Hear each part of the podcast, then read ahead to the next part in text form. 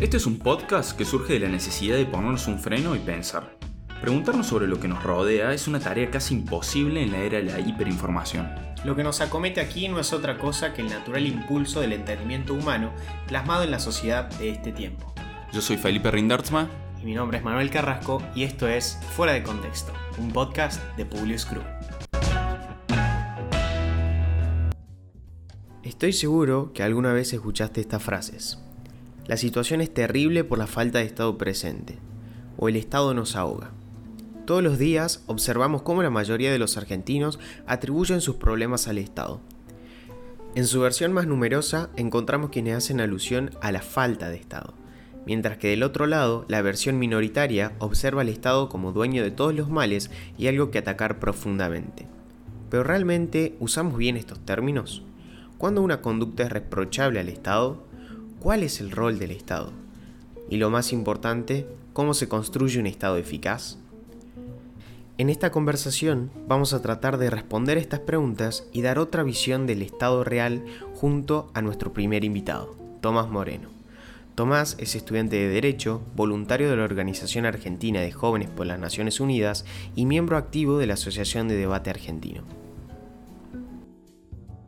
Bueno, para respondernos todas estas preguntas que nos hicimos en la introducción, me parece adecuado comenzar con una base. ¿Qué es el Estado y cómo surge su origen? El Estado en realidad para mí surge de la interacción humana, surge de la necesidad de los individuos de organizarse para cumplir determinados fines y delegar en un ente, si se quiere, como es el Estado, distintas funciones que eh, los individuos por sí solos no pueden dar surge del conflicto entre los seres humanos y surge de los acuerdos entre los seres humanos y este ente lo que va a hacer es eh, dirimir estas cuestiones. Como por ejemplo puede ser la justicia, puede ser determinadas cosas que están, son objeto de debate. Hoy en día y a los fines que tenemos nosotros hoy, también es debatir cuáles son esos roles del Estado, esas limitaciones que tiene el Estado y cuáles son los objetivos que éste tiene. Entonces, si tomamos esa definición, podemos entender que hay mucho que debatir sobre cuáles son los roles del Estado. No sé qué piensan ustedes.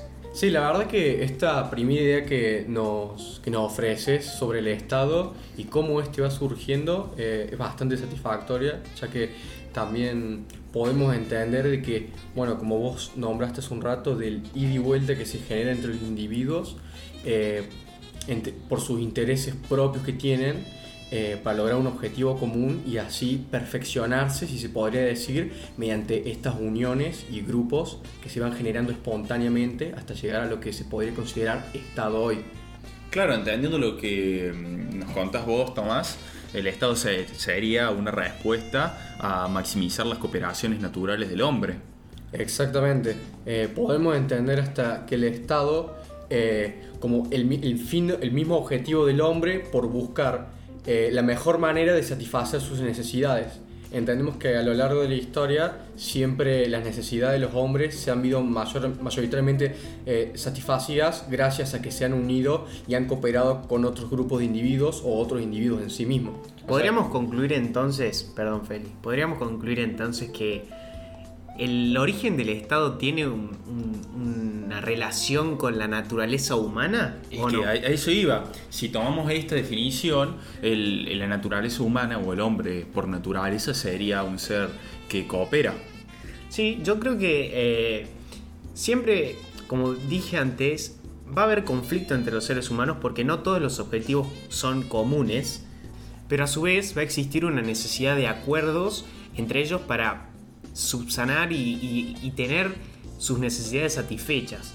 Entonces, eh, yo no me atrevería a decir que el ser humano es malo por naturaleza o el ser humano es bueno por naturaleza, sino que existe un, determinadas actitudes en determinados momentos que necesitan ser subsanadas a través de, bueno, puede ser eh, el Estado cuando hablamos de la justicia y, y las interacciones humanas en cuestiones comerciales o demás.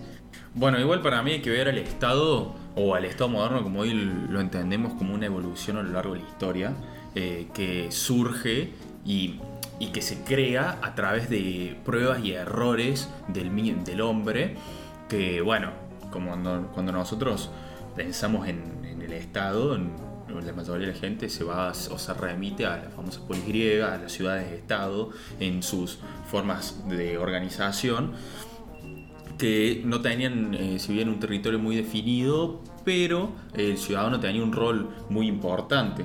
Ahí ya lo teníamos a Solón, creo que era, que ya debatía sobre quiénes podían votar, quién no, luego Pericles lo rebatía diciéndole no, el, ciudadano eh, griego tiene que votar por el simple hecho de ser ciudadano, pero bueno, ahí tenés el, tema de que las mujeres... ¿Quiénes eran ciudadanos? Claro, quiénes eran ciudadanos, se tenía una, una, una trampita. Pero bueno, después nos vamos a, la historia romana, a todo lo que, a todo lo que es Roma y cómo si bien vemos que, los romanos se ven muy influenciados por la polis griega y que mandan a traducir todo lo conocido por los griegos y forman su, su organización, su gobierno, su sociedad a través de un sistema que, eh, si bien no tenía la división de poder que tenemos hoy, eh, dividía bastantes tareas en distintos ministros como son los cónsules, los pretores y... Bueno, entonces, en base a lo que nos está diciendo, nos, eh, nos ingresa el interrogante de cuándo podemos considerar que hay Estado. Sí, yo creo que eh, es una observación muy buena porque, como dijo Felipe, el Estado es una evolución y se fue perfeccionando con el tiempo y, siempre fue en respuesta a algo. cuando los seres humanos, como dijimos, se reúnen en un lugar para eh, darse sus normas, para decir, bueno, nos vamos a organizar de esta manera, estas cosas van a estar eh, dirimidas de tal forma, y surgen las normas y surgen las reglas, eh, siempre va a haber determinadas reacciones por parte de la comunidad en su evolución y de sobre los nuevos miembros. Entonces esto va a hacer que vaya mutando. Entonces no podemos, yo no me atrevería a dar una definición de Estado única para toda la historia, sino que podríamos hablar de organizaciones que tuvieron determinados fines y eh, fueron perdurando en el tiempo. Probablemente no sea la definición que en un Estado moderno se tiene sobre el Estado, pero eh, se entiende como que son organizaciones previas a la concepción moderna. No sé qué les parece a ustedes. Y, claro, justamente cuando nos ponemos a analizar estas organizaciones previas a la concepción moderna, vamos a sacar las características esenciales que tenemos hoy como Estado moderno.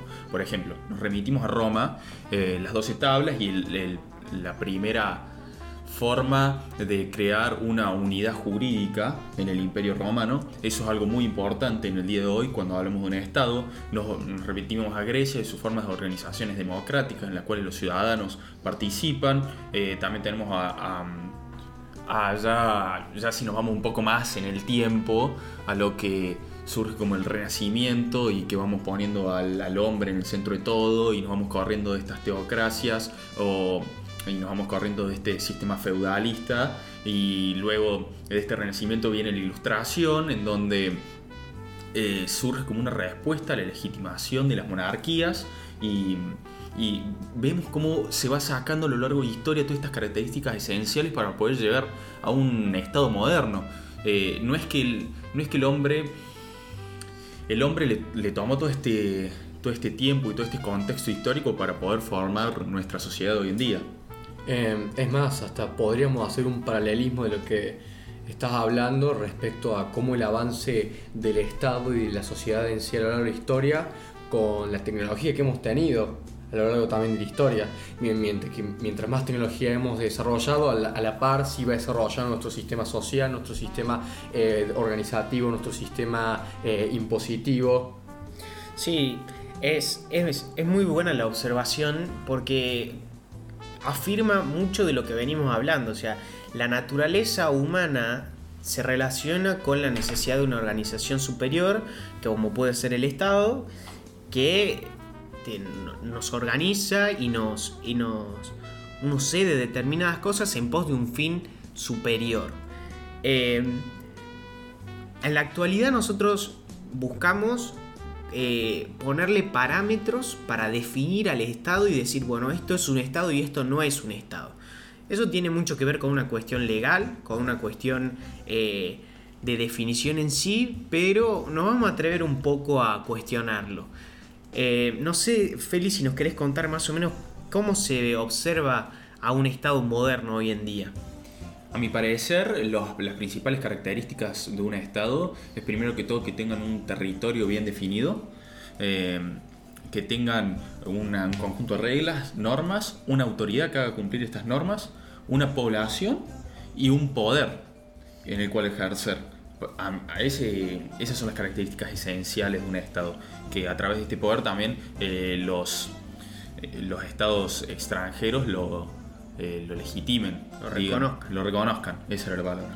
Bueno, eh, yo me atrevo como a, a decir que es, es incompleta por la simple razón de que no se está observando cuáles son los mecanismos en los cuales va a desarrollarse ese Estado. O sea, si nosotros legitimamos a un Estado simplemente por determinadas características y nos olvidamos de la más importante, que es ese estado sirve para lo- la función del ser humano de perfeccionarse, de estar eh, libre en su búsqueda por la- el perfeccionamiento humano, por crecer, por, por estar en una situación mejor que el día anterior. Y bueno, entonces ahí entramos a una diferenciación de qué es un estado autoritario, qué es un estado de derecho, cuál es Sí, ambiente, el mejor ambiente, perdón, para, para desarrollarte como individuo. Sí, ya cuando hablamos de Estado de Derecho entra en juego esta división tripartita de los poderes y los pesos y contrapesos que son tan necesarios para poder eh, limitar, por así decirlo, el poder del gobernante.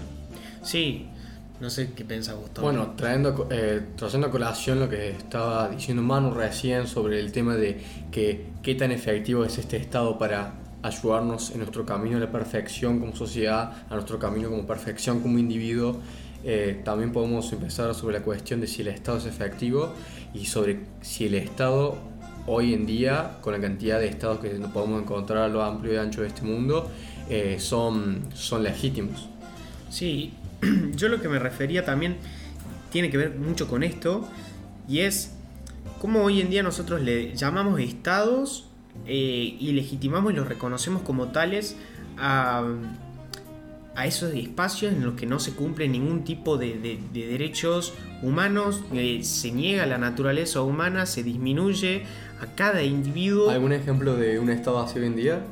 Y yo creo que el Estado venezolano, el Estado cubano, el Estado de Corea del Norte son estados en los que, eh, si bien puede, tienen estas características de población, territorio, poder y gobierno, dejan de lado lo más importante, que es cómo se ejecuta, es, eh, cómo funciona ese gobierno, cómo se plasma en la realidad.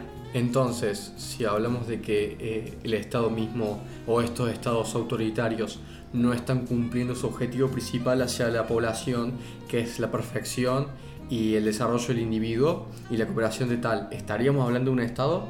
Esa es la pregunta, o sea, estamos vamos a poner una cuestión técnica, el enfoque, o una cuestión más eh, amplia y no limitada en el concepto. No sé qué pensás vos, Felipe. Estamos hablando de un estado fallido, si nos remitimos a Popper, eh, Popper decía que un estado que, funciona bien a través de sus pesos y contrapesos puede delimitar los poderes, ya sea de cualquier populista de derecha o de izquierda o cualquier loco de la cabeza que quiera poner en, enfrente todos sus fines personales antes que la sociedad. Pero eso también es necesario que las instituciones, tanto como la ciudadanía como una institución, estén activas y sean y, y estén atentas a, esta- a estos tipos de problemas y peligros que se forman. Entonces, eh, entonces a, a mi entender, podríamos decir de que hay un Estado como herramienta, pero esa herramienta está siendo mal utilizada por cuerpos políticos que no buscan el objetivo principal del Estado, sino el objetivo propio y egoísta. Sí, eso nos lleva a preguntarnos si estos conceptos de estados o estos estados que nosotros observamos como positivos eh, necesitan de esos frenos y contrapesos, como dice Felipe. ¿Cuáles son las limitaciones? ¿Cuáles son las limitaciones que estamos hablando cuando hablamos de eh, no vamos a dejar que se perpetúen determinadas acciones o determinadas formas de eh, ultrajar al ser humano por parte de los gobiernos o por parte de, de la- las personas que están ejerciendo su rol de poder dentro del Estado.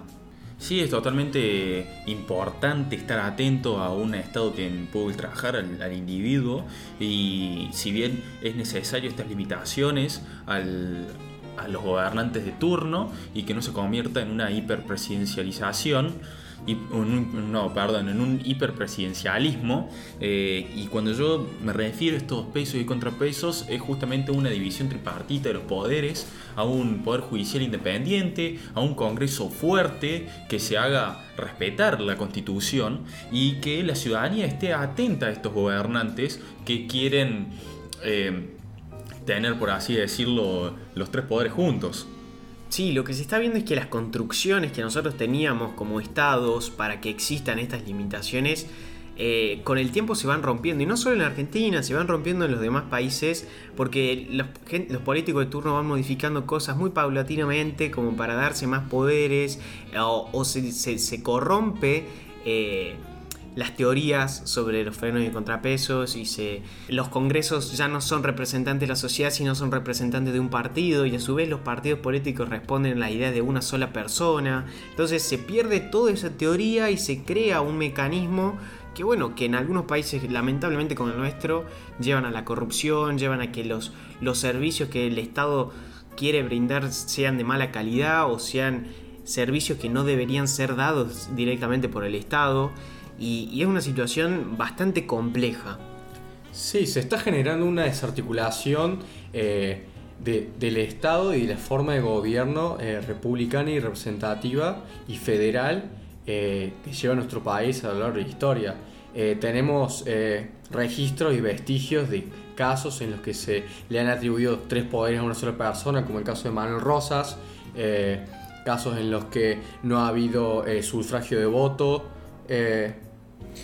Casos en el cual se legisla, se legisla a través de, decretos de necesidad de urgencia, lo cual no debería ser posible.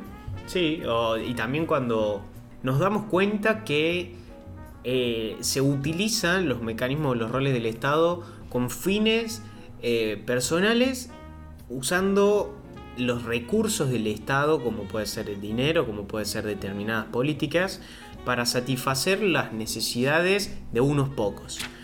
Lamentablemente lo que pasa en Argentina hoy con el tema de las vacunas, con el tema de, cómo se manejan los recursos del Estado, eh, está apuntado únicamente a un estado de amigos, un estado de familias eh, dentro de las provincias y dentro del gobierno nacional en las que eh, se perpetúan prácticas que no son las ideales en un, en un gobierno republicano.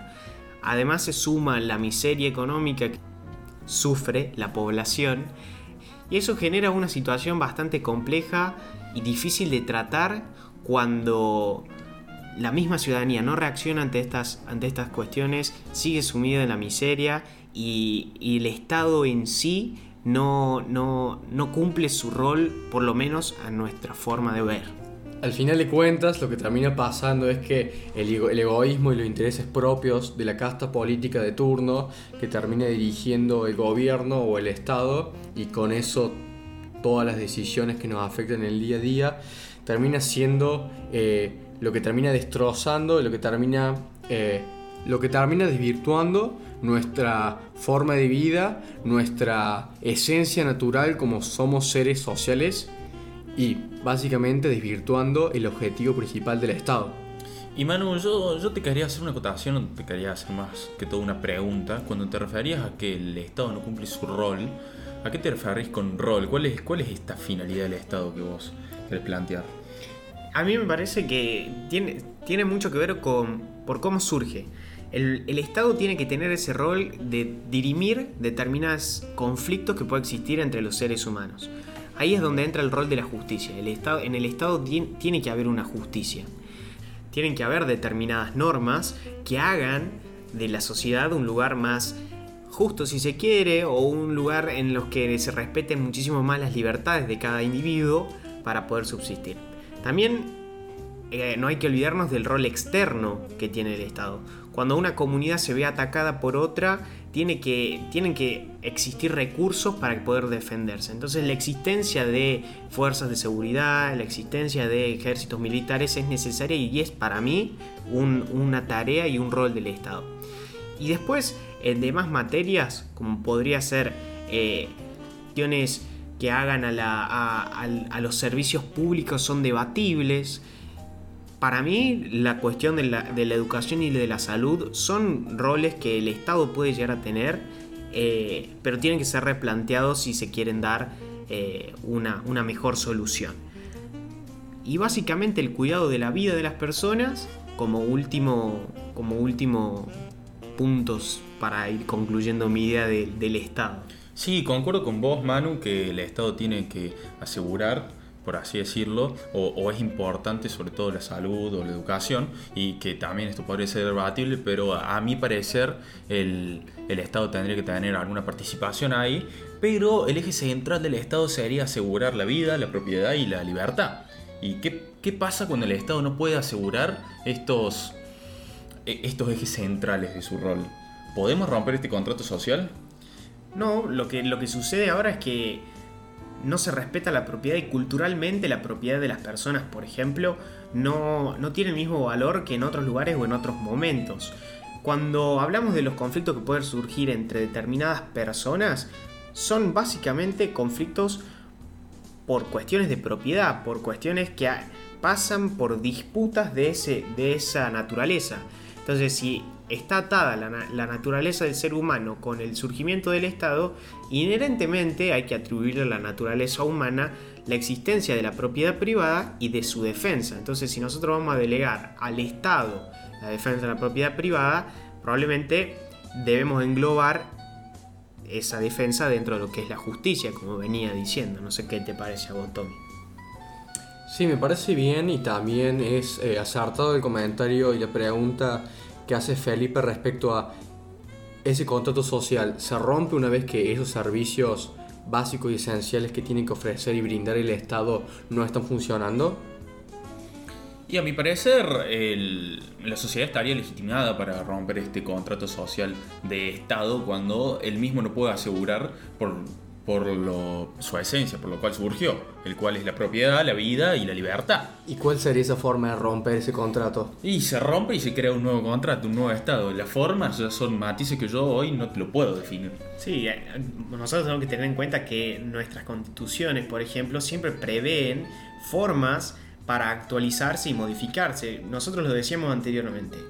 El Estado eh, a lo largo de la historia? ¿Fue una definición dada? ¿Fue una cuestión única? No, fue mutando a lo largo del tiempo y se fue creando y adoptando nuevas posturas.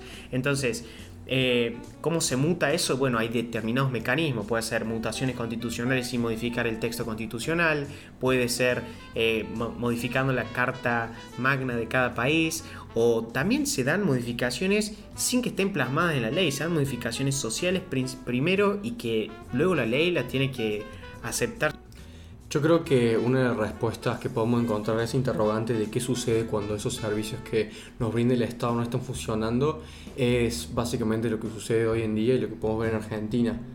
Eh, la parte privada lo vuelve servicio y ofrece algo de mejor calidad, como pasa por ejemplo en la seguridad, en la que barrios por ejemplo contratan seguridad privada. Eh, en, pos de, sentirse más seguros debido a que la policía local o, la, fuerza de seguridad que se ocupa de la seguridad de las personas no está siendo efectivo.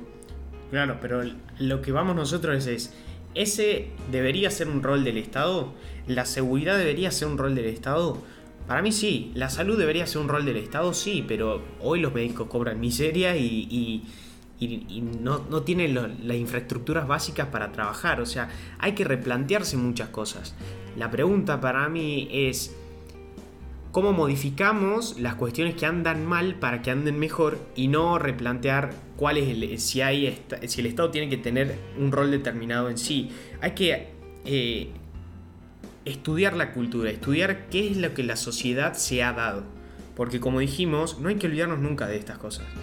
El Estado surge de esa interacción humana. Nosotros no podemos tratar de imponer a los demás una visión de, lo, de, qué, de cómo funciona el Estado o qué tiene que ser el Estado. Eso va a surgir de las personas. Como vos bien decís, la seguridad es mala, bueno, sola los individuos se van a ir dando sus propios mecanismos de seguridad. ¿Está bien eso? Y no, porque justamente ya nos habíamos organizado para que la seguridad sea mejor.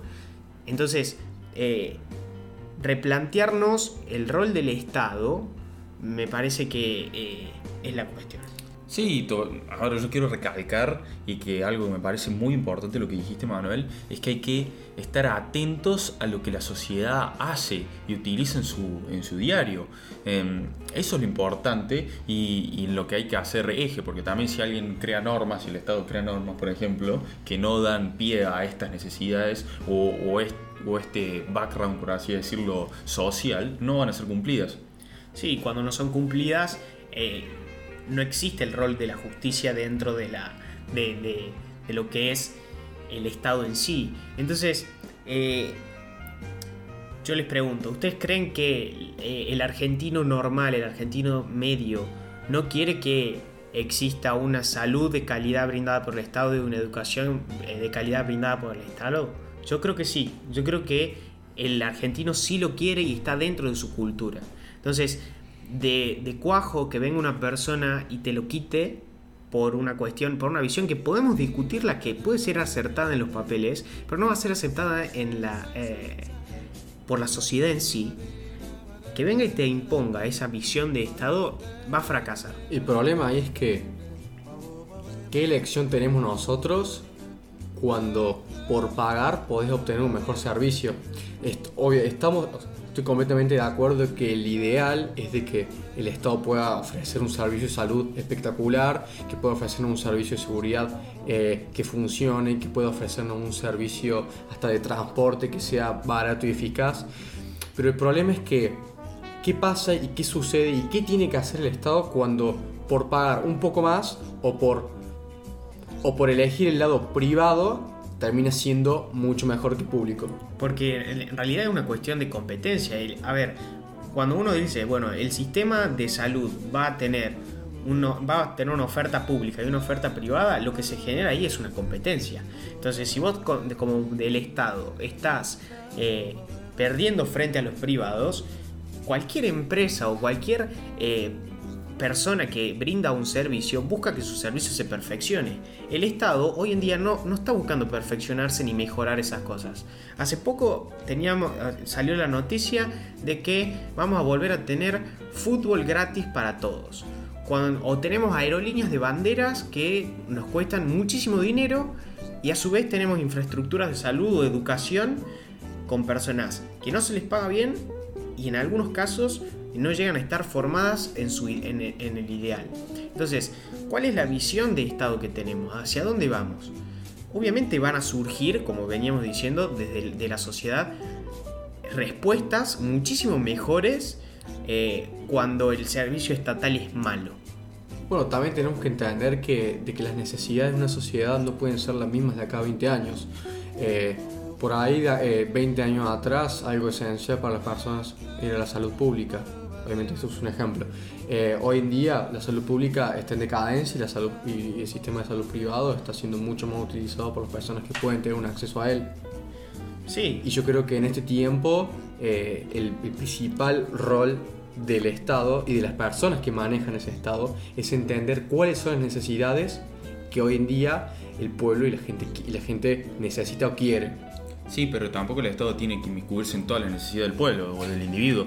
A ver, eh, está bien, el Estado tiene un rol, eh, hay que limitarlo, pero el Estado no es ninguna empresa, no, no es, no es un privado. El privado siempre va a funcionar mejor que el Estado. El Estado se tiene que meter en ciertos eh, aspectos de la vida del individuo que son esenciales, como la seguridad, la salud, la educación, pero más que a alguna necesidad Bueno, extra, no. En base a eso, lo que acabas de decir, de que el, Estado, de que el privado siempre va a funcionar mejor que el, que el Estado, entonces ¿por qué no eh, lograr una justicia privada, una seguridad privada? Ese es el, eterno debate, ¿no? Pero me parece que se resuelve muy fácil. Cuando eh, observamos en el mundo que hay servicios públicos que son mejor y que tienen mejor acceso para las personas, los privados pueden competir, pero en la medida que la gente les responda. Hoy en día nosotros no tenemos un sistema competitivo. Y al no tener un sistema competitivo, la gente siempre va a elegir lo privado. Ahora, lo privado ¿Es de acceso masivo para todos? O sea, ¿existen planes para que todas las personas tengan el mejor sistema de salud que ofrece la Argentina. Y no, no, no existe. Hay muchísimas personas que no van a poder acceder a lo que acceden otras. Y si entendemos eso como una necesidad básica del ser humano que nosotros tenemos que tener, hay que replantearnos un par de cosas. Yo obviamente no planteo que la gente tenga que tener eh, todos la mejor... Eh, el mejor sistema de salud para hacer todas las operaciones que uno quiera y demás. No, esas son solamente tener un servicio básico para las necesidades básicas de las personas que sea de calidad. No sé si se entiende. Bueno, al final de cuentas tendría, eh, estaríamos diciendo de que lo mejor sería la libertad de elección de las personas de elegir el servicio que mejor le parezca. La oferta de que haya servicios privados y que haya también un servicio público que pueda servir como base para aquellas personas que no tienen el suficiente acceso económico para poder costearse algo más caro eh, creo que eso termina siendo como eh, eh, el ideal, la, oferta y la libertad de elección de las personas a la hora de elegir qué querer, qué hacer y hacia dónde destinarse su tiempo y energía. Tocaste un tema que es muy importante y me parece que es el eje de conclusión de este debate y es que la, lo mejor que podemos tener nosotros es la libertad de elección de determinadas cosas. Cuando nosotros tenemos la capacidad de elegir qué queremos consumir, qué queremos hacer de nuestras vidas y el Estado cumple roles limitados y te deja a vos ser y hacer lo que vos creas que es más conveniente para tu individualidad, para tu familia, para tu comunidad, es cuando probablemente cumpla su rol último, que como dijimos es el perfeccionamiento del individuo, el perfeccionamiento de la comunidad y una prosperidad en términos generales para todos.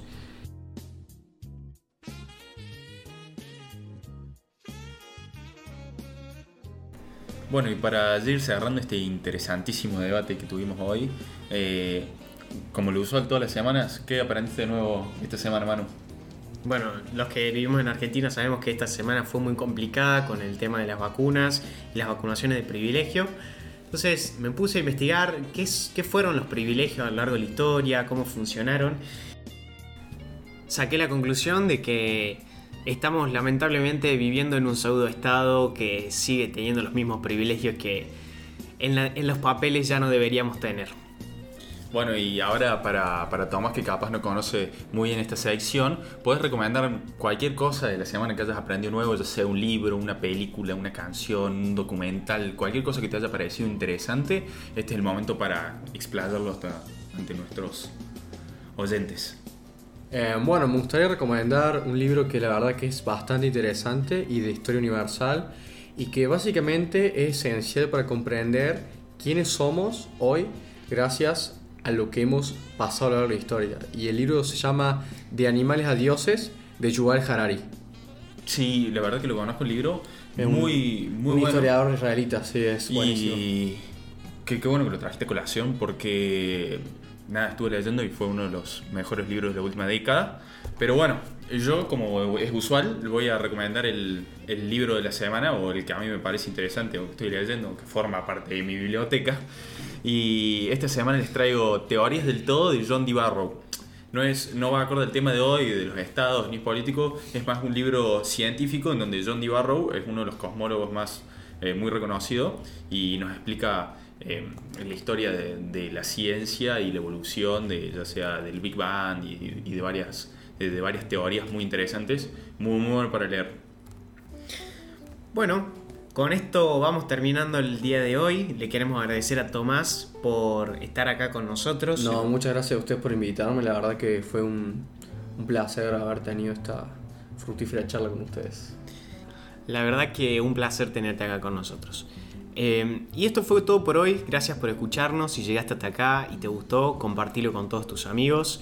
Y te esperamos la próxima semana en un próximo episodio de Fuera de Contexto. Un podcast de Publius Group. Gracias por acompañarnos.